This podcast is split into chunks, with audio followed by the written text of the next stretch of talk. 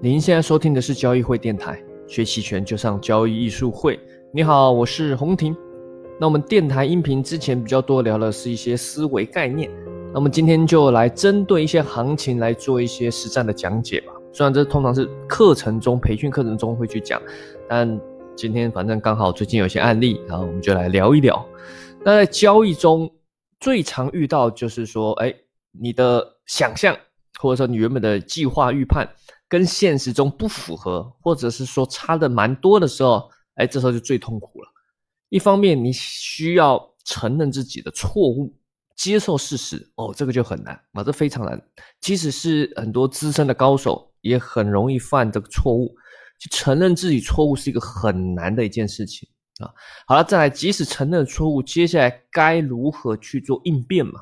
啊，但，对于已经。老老司机来说啊，高手啊，交易高手来说，怎么应变已经不是问题了，通常是在心理心理层面的问题。那没关系，我们今天都一起来聊一聊啊。那面对行情不利的时候，最常见就是在于说，哎，你要不要扛啊？你要不要扛单？所谓的扛单就是哎，不止损啊。虽然常常交易有会听到一句话说，哎，不管怎么样，止损的是对，好。止损，即使最终错误证明是错误，也是对。这句话，呃，乍是有道理，但是有时候又很奇怪，对吧？你有时候会看到，哎，有人就新手就很遵守这句话啊，频繁的止损，啊，止损一堆就赚钱的时候，哎，没赚多少就跑了，赚又赚一点，然后又频繁的一直止损，那最终累积起来，长期肯定就亏钱嘛，对吧？所以这本身就是一个很难的问题啊，到底该不该？扛啊，硬扛一些，因为有时候行情没有那么顺利嘛，不是说你一买就涨，或者是你一放空就它就跌，没那么顺嘛。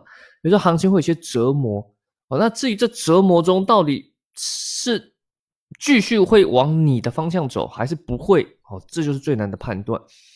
那我认为这才是重点，而不是说硬说啊，一定要严格遵守什么止损啊，或者是不止损什么的。重点是你要有个可靠的准则，也就是说，哎，你原本判断是多。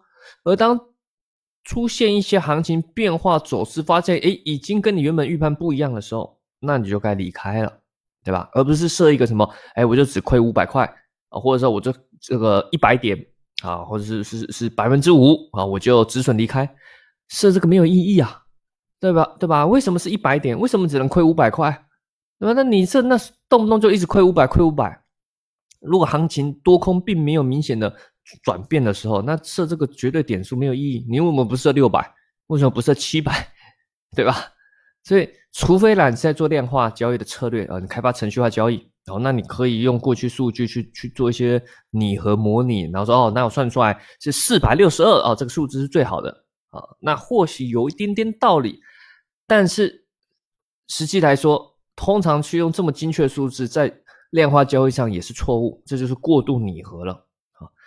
好，那如果是做主观，我刚刚说过要有可靠准则嘛。那例如，假设我们像我们教 K 线啊，Jack 老师啊，我们教艺术会 Jack 老师就会教大家 K 线嘛。有些关键 K 线，它是用来判断多空的分水岭，或者是去看它的支撑压力位啊。然后你有时候需要给自己一些容纳的空容忍的空间哦，别急啊，别急。我们说以日线嘛啊，靠近接近收盘为准，除非行情波动太大，那你盘中赶紧去做处理。那我这边来做一些举例吧，啊，毕竟期权电台嘛，我们就用期权 来举例。那这个期权里面最难风控的就是卖方了啊，买方这个基本上虽然胜率低，但是风控不难嘛，这大家也知道亏损有限嘛。但卖方就不一样了，他可能不知不觉暴露太多风险，那突然来一个大行情伽马的暴击的时候，那你风险控制难度会非常高。当然也分标的啊，啊，期权这个工具嘛。卖期权的卖方是一种交易的方法，但是也要根据它的标的嘛，你做的是什么的期权，你卖了什么权利，对吧？我简单粗分为假设嗯，不是假设，就实际有四种，一种是数字货币，然后还有股票个股期权，还有商品期权，那就是什么豆粕、铁矿石、黄金这一类啊，然后再还有个指数型的期权啊，例如这个呃这个沪深三百或者是标普五百指数。在这些里面呢，风险控制难度的大小来说，数字货币最难，再来是个股，再来是商品，最后是指数。所以一般我们都建议学员啊，你要做期权卖方，先从指数型的期权开始下手。好，ETF 这种也类似指数型的，我们把它归类于同一类。那像什么个股啦，就是但国内没有，美国有，或者数字货币啊这种都不建议去碰，对吧？你去卖期权，你说哇，这个权利基金好丰厚啊！你看那个数字货币一天就可以腰斩，波动百分之五十，你这 你的期权给你多高权利金，你瞬间就被打爆了，一不小心，对吧？那部位又重一点，瞬间就挂了。那买币的人都可能瞬间腰斩，何况做期权卖方加杠杆，那就很危险啊。所以一般呢，我们就先建议，哎，你试试看啊，指数型的期权啊。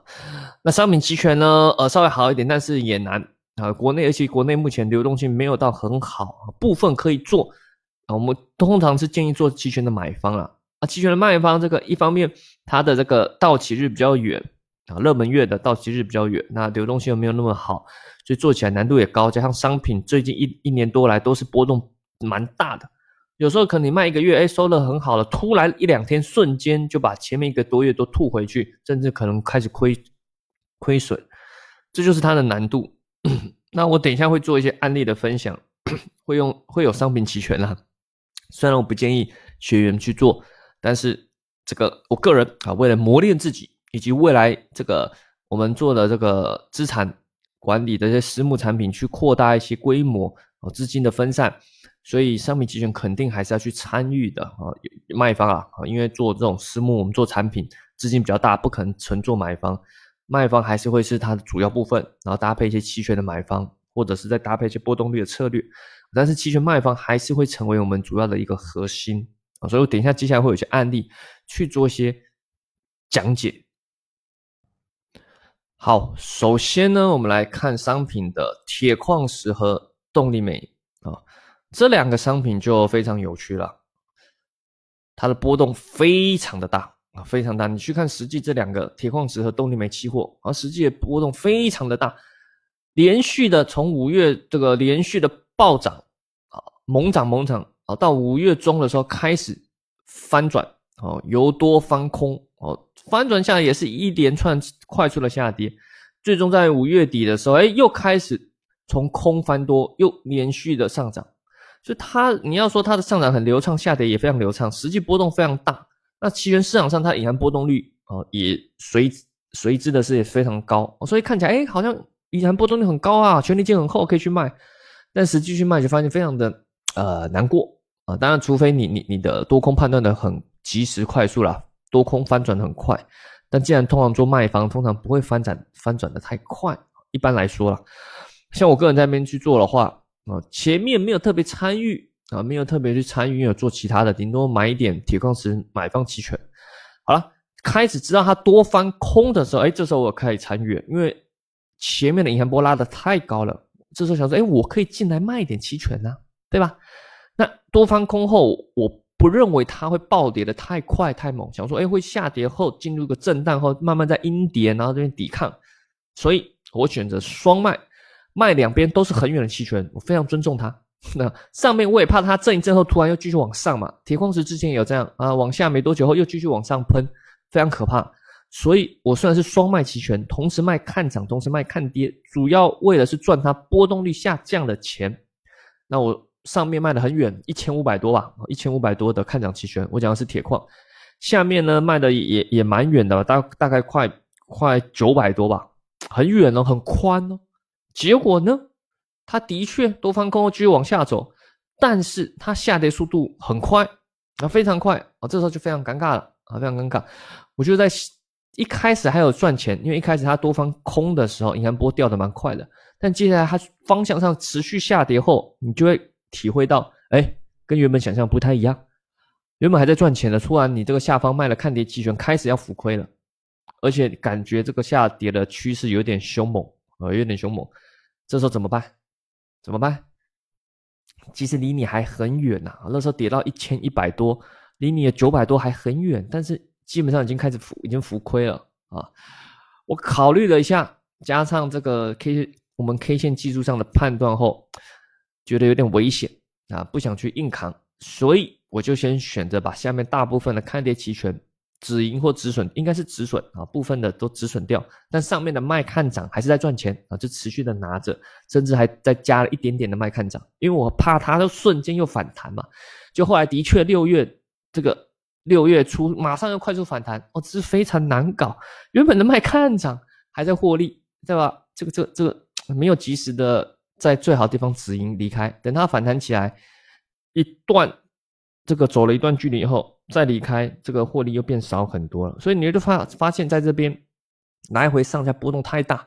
当然你可以硬拿，对吧？例如说，哎，老师你卖了一千五百多，这个又卖了九百多，实际这个行情都没到啊，对吧？这个你就一拿，有可能拿到最后铁矿石只要在九月吧，啊，反正距离到期很远，八月多结算的时候再在中间，你肯定两边的期权权利金就就拿走，就赚走了。可是，这中间你不知道啊，你不知道它会一路跌跌跌到八百，你也不知道它一路暴涨暴涨到一千六，对吧？这个有点有点难判断，它波动太大了，所以这这就是它的难处。那我不想硬扛这个啊，做点调整啊，小亏小小赚，应该是小赚一点，离开也也 OK。那动力煤也跟铁矿石是类似，只不过动力煤难度又有点更高，哦，它下跌幅度又更大。但但个人在它多方空的时候。这里我比较明确，卖的是比较多是看涨期权，然后看跌期权，呃，基本上只卖一点，因为我觉得它下降幅度会很猛哦，所以在这里就动力煤上就没有那么吃亏，反而获利比较多，靠着卖出看涨期权，结果它现在也反弹上来了啊，不过距离卖的还是很远，但是获利也回吐一些。不过你只要注意的是，你注意看它的这个隐含波动率啊。哦，这商品，尤其是这两个商品，动力煤、铁矿石，它隐含波动率持续居高不下，因为它实际的波动也是有这么大，啊，也是有这么大。但在这中间呢，我就只有选择，要么止盈或止损，我没有选择特别去用什么期货或者是买入期权去做对冲，因为第一个，它实际波动有点太大，你用期货去对冲，可能往往来回打脸的时候，损失也蛮大的。你用期权也不是买期权不是很有利，买下去的时候通常这个这个时间价值蛮高的，所以反正我卖的是比较虚值的嘛，就哎赚一点或是亏一点啊就离开啊。如果银行波动下降很多，哎获利蛮多的时候，及时离开也 OK。只不过前面比较贪心啊，多拿了几天后，这个这个获利没有没有及时的取出。再来，我们来看铜，好。铜这个，哎，老师怎么都是讲商品呢？啊，别担心，等一下就会讲沪深三百了。好，这个因为刚好最近有参与商品，而且商品波动也很大啊，所以这个更考验，我更考验卖方的技巧啊，这也很考验心理啊。虽然一般呢，我还是说建议这个做指数就好了，做商品很累，晚上可能还是要看一下盘啊。不过我们举例啊，可能有些朋友想要做做商品嘛，对吧？铜呢，在前面那波上涨中，哦，就是用期权买方参与啊，也赚了一些钱。再来就是在于它多翻空的时候，一样也在五月后，五月中旬后开始多翻空。那他在翻的时候，一开始其实买方先大部分出场，这时候我认为它不太会跌什么，我觉得它跌也跌不到哪里去，毕竟通膨的整体情况还在，而且它前面涨的也没有像铁矿石那些那么凶，所以回调不会那么大。所以我这时候，哎，我就选择了。这个用比例价差啊，也就是说买一个看涨加卖两个看涨。我记得那时候因为波动率挺高的，铜挺高的，虚值挺高的，所以我就用了，好像有点忘了买买七万五，卖七万七还七万八吧，啊，然后一比二类似这样的比例价差啊，主要就是说如果持续上涨，不要是猛涨，好，我还是小涨我会赚钱，而且赚的蛮多。小跌呢，哎也赚钱。大跌呢，嗯，可能会亏一些啊，亏损有限的，因为是买一卖二，害怕是突然行情暴涨，但是我觉得它已经不太可能暴涨，挺有利的。结果它在震荡几天中，哎，就获利啦，好，隐含波下调，这个部位就获利很多，好，但是有点贪心，而且我觉得它会慢慢的在往上涨，所以我就没有止盈出场。在七月五月十七号，呃，五月十四号，它在下跌中的时候，哎，我又贪心了，看它收了个下影线，我又贪心的卖了一点。看跌，好了，这就是错误的开始了啊！正片开始讲解接下来的困难的处理了啊！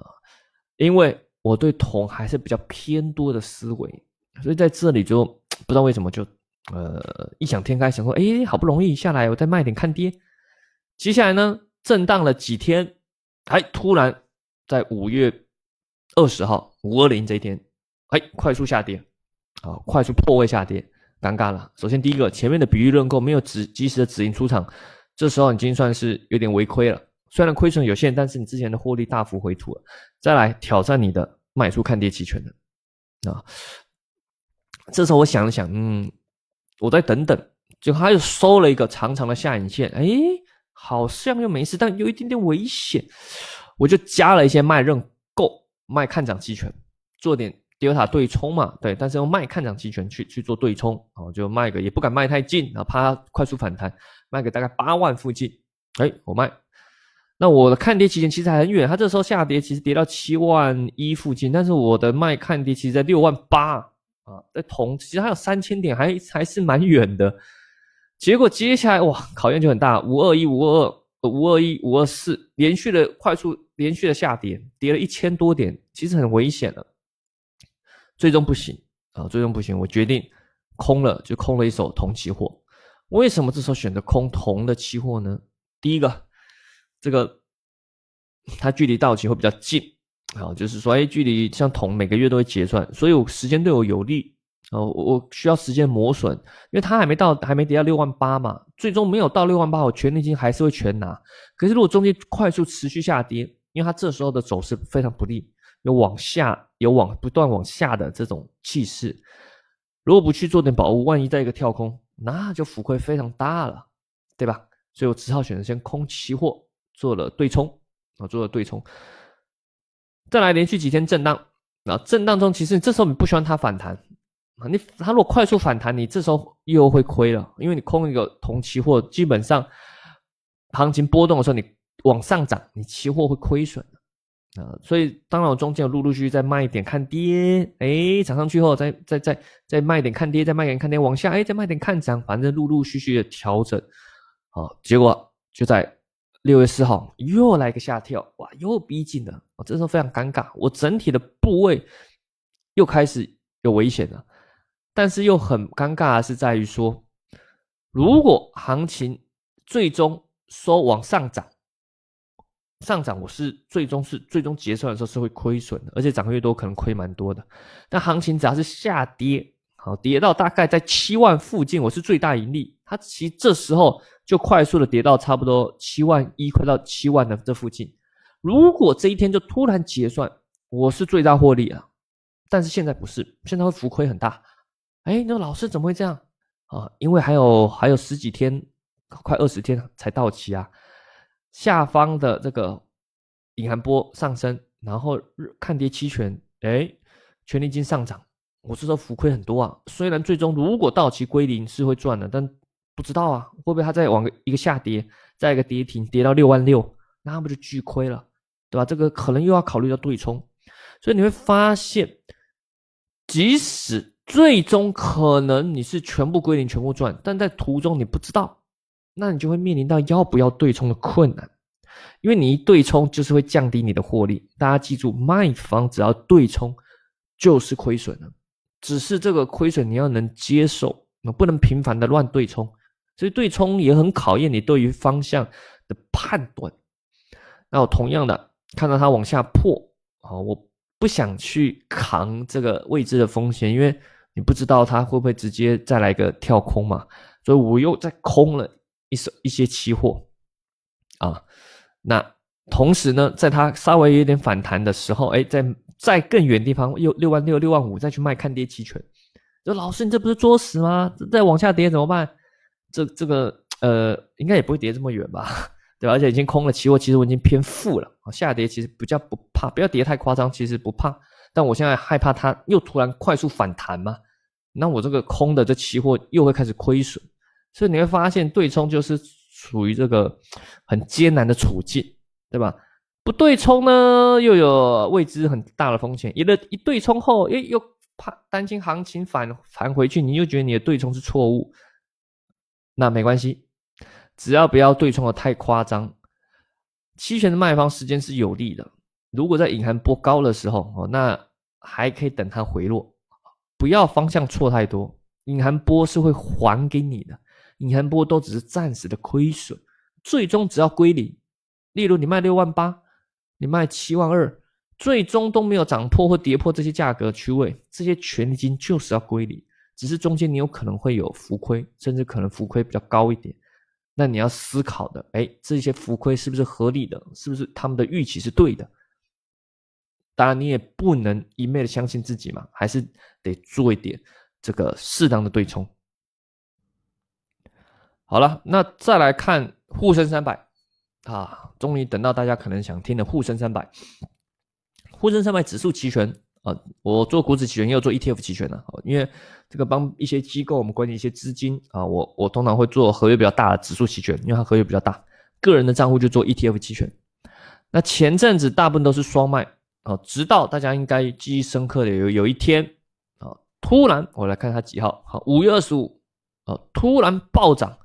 破坏整体的格局，在我们很多直播课，我们都说到，基本上已经打破了快长达三个月的横盘整理，基本上是一个很强烈的多方表态啊，所以我们肯定是偏多了啊。但是前面的双卖这个突然有点措手不及，这个这个可能自己也没有呃很好的这个预判，不然这个暴涨涨得有点有点太夸张太多，你看这个。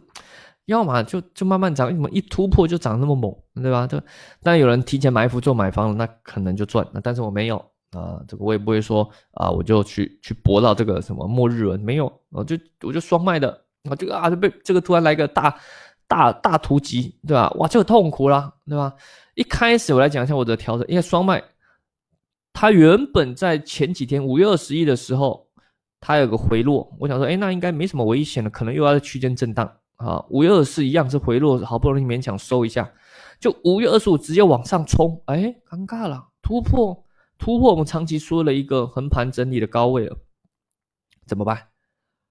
不管它最终是不是会冲那么高，得赶紧先对冲，所以我先买入了实质的期权啊，先买了一些，哎，完美，结果它越涨越多，越涨越多，哎，尴尬了，我上面卖的认购也也比较稍微多一一点。对冲好像不够了，我思考了很久很久，说怎么会涨这么多？有没有回落？想说等它回落一点，我再买再买一点认购，不想再追追追高的时候去对冲啊，这个有有时候比较伤。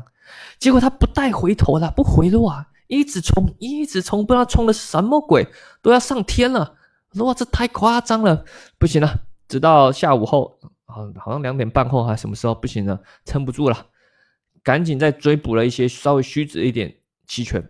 好，买了整个组合成的，几乎是牛叉。当然，那认购会多了一点，是稍微认购卖方稍微多了一点啊。但但是那是比较很虚值，我其实都卖的很虚值。但即使很虚值，在冲的时候，这个浮亏还是很大。我卖的很远啊，这个这个五千六、五千八、五千八，应该是五千八那附近啊。你看这这么远，只不过波位稍微重了一点，所以浮亏压力比较大。而且那时候冲的时候，银行波在上升啊，所以不得不对冲，因为你不知道。我想说，会不会就跟去年七月一样，重启连续上上涨的喷出，那就那就不对冲就死掉了，对吧？赶紧啊！哎，结果后来过了几天横盘，哎，没事，哎，有点失望啊，因为我对冲完，其实整体部位已经偏多了，我反而希望它继续上涨啊，不要涨得太夸张了，但继续上涨都是对我有利的。嗯，但但对方它怎么震连续震了三天，然后隐含波还是在上涨啊，已经到有有一点稍微稍微偏高的地方。这时候怎么办？怎么办？这个呢，我考虑了一下，认为银行波已经有点它有点近期的偏高地方，所以我想赚它老套路一样双卖，在次月哦，这时候不卖当月，在次月的地方比较远的虚值看涨看跌，同时去卖，去赚它银行波回落。就过几天震荡，哎，银行波开始下下调了，哎，不错啊，方向上。就不利了，这样往下走，我就尴尬，对吧？方向上往下走，尴尬。结果方向上在亏损，还好银行波在赚啊，就稍微弥补了回撤。虽然还是有一些回撤，但回撤不大。那不然这样的方向回调，这对我来说有点有点伤啊啊，对吧？这个尤其我们做别人产品机构的，呃，不太想有大回撤。就还好银行波下降，这个也弥补了大量的亏损，那基本上只能说是小亏。结果就在周五啊，周五又是很莫名其妙的一天。下开后又往上猛拉，对吧？中午出了一些什么消息？什么什么印花税？什么鬼都看不太懂，不知道干嘛，不知道拉什么，对吧？而且重点是很奇怪的是，它真的超奇怪。这个就在十一点多的时候也，有个小拉啊，中午出了消息，什么印花税，然后又来辟谣说啊，跟证券没关系，跟不是证券的什么交易，什么印花税。好了，下午开盘，哎，看起来很平稳的，没什么动哦。那可能大家根据这辟谣啊，所以有点呃理性的啊热没有热情。结果没过多久，一点十几分突然狂拉猛拉，不知道在拉什么，莫名其妙。还好我整体部位是偏多啊，不用怎么动。如果有些双卖的啊，之前又做了比较偏空的调整，这时候估计又被打了措手不及。那我是没动了，因为本来我就稍微偏多。它在这个快速上涨的时候，我瞬间获利大幅增加，对吧？哇，好开心呐！终于，终于，终于等到了，终于，对吧？结果后来又下去了，不知道在干嘛，中间不知道在拉什么。那中间我这就没有做任何的对冲，所以说不是一定要频繁的去做对冲。有些人看到一些行情做了卖方啊，学了对冲，老师说要做对冲，要做调整，对吧？那一个一个涨一个跌就频繁在那边对冲，结果你来来回对对冲来对冲去，也有可能亏损蛮多的。所以在你的预判情况下没有没有错太多的时候，哎，你就可以不需要去动哦，不需要去动。当然你要预想一些情况了啊，预想我这边毕竟还是比较偏多。所以在上涨肯定，嗯，肯定不需要做任何调整，对我也不贪心，不是说上涨之后我就去买认购，没有啊，对我不用贪心，对吧？买认购时机没到，反正上涨对我有利，银行波下降对我有利，时间的磨损对我有利，你只只不要大跌就好了，小跌也也不是很好，但是还可以调整的过来，大跌就很痛苦。如果接下来大跌，我就要非常的痛苦，就像我开头讲的，现实跟你预期不一样啊，那就非常痛苦去调整。对吧？可能就要怎么说，就就要就要卖再加卖，或者是止止止损掉一些认购。不过我的布局也比较有趣啦，卖的认沽比较卖的看跌比较少啊，因为之前是为了对冲啊，所以是主要是亏损是实质的认购了。好。这就是举了一些例子，我跟大家说，哎，面对一些情况，你可以去怎么去做调整。所以你看到刚刚我的举例，基本上都很多都是一直在对你的考验，对吧？行情跟你想的不太一样，对吧？或者是可能，呃，跟你成一样，但是，嗯，这个方向一样，但是走势的变化的幅度不一样，这些都是一个考验。尤其是卖方，可能每天都在折磨中，然后不知不觉的赚钱，很有可能。啊，这些折磨，如果你你不去面对它的时候，第一个你可能无法经验提升；第二个，当这些现实转换的越来越现实的时候，跟你预期差的越来越大的时候，那到时可能的亏损就已经会非常的大了啊。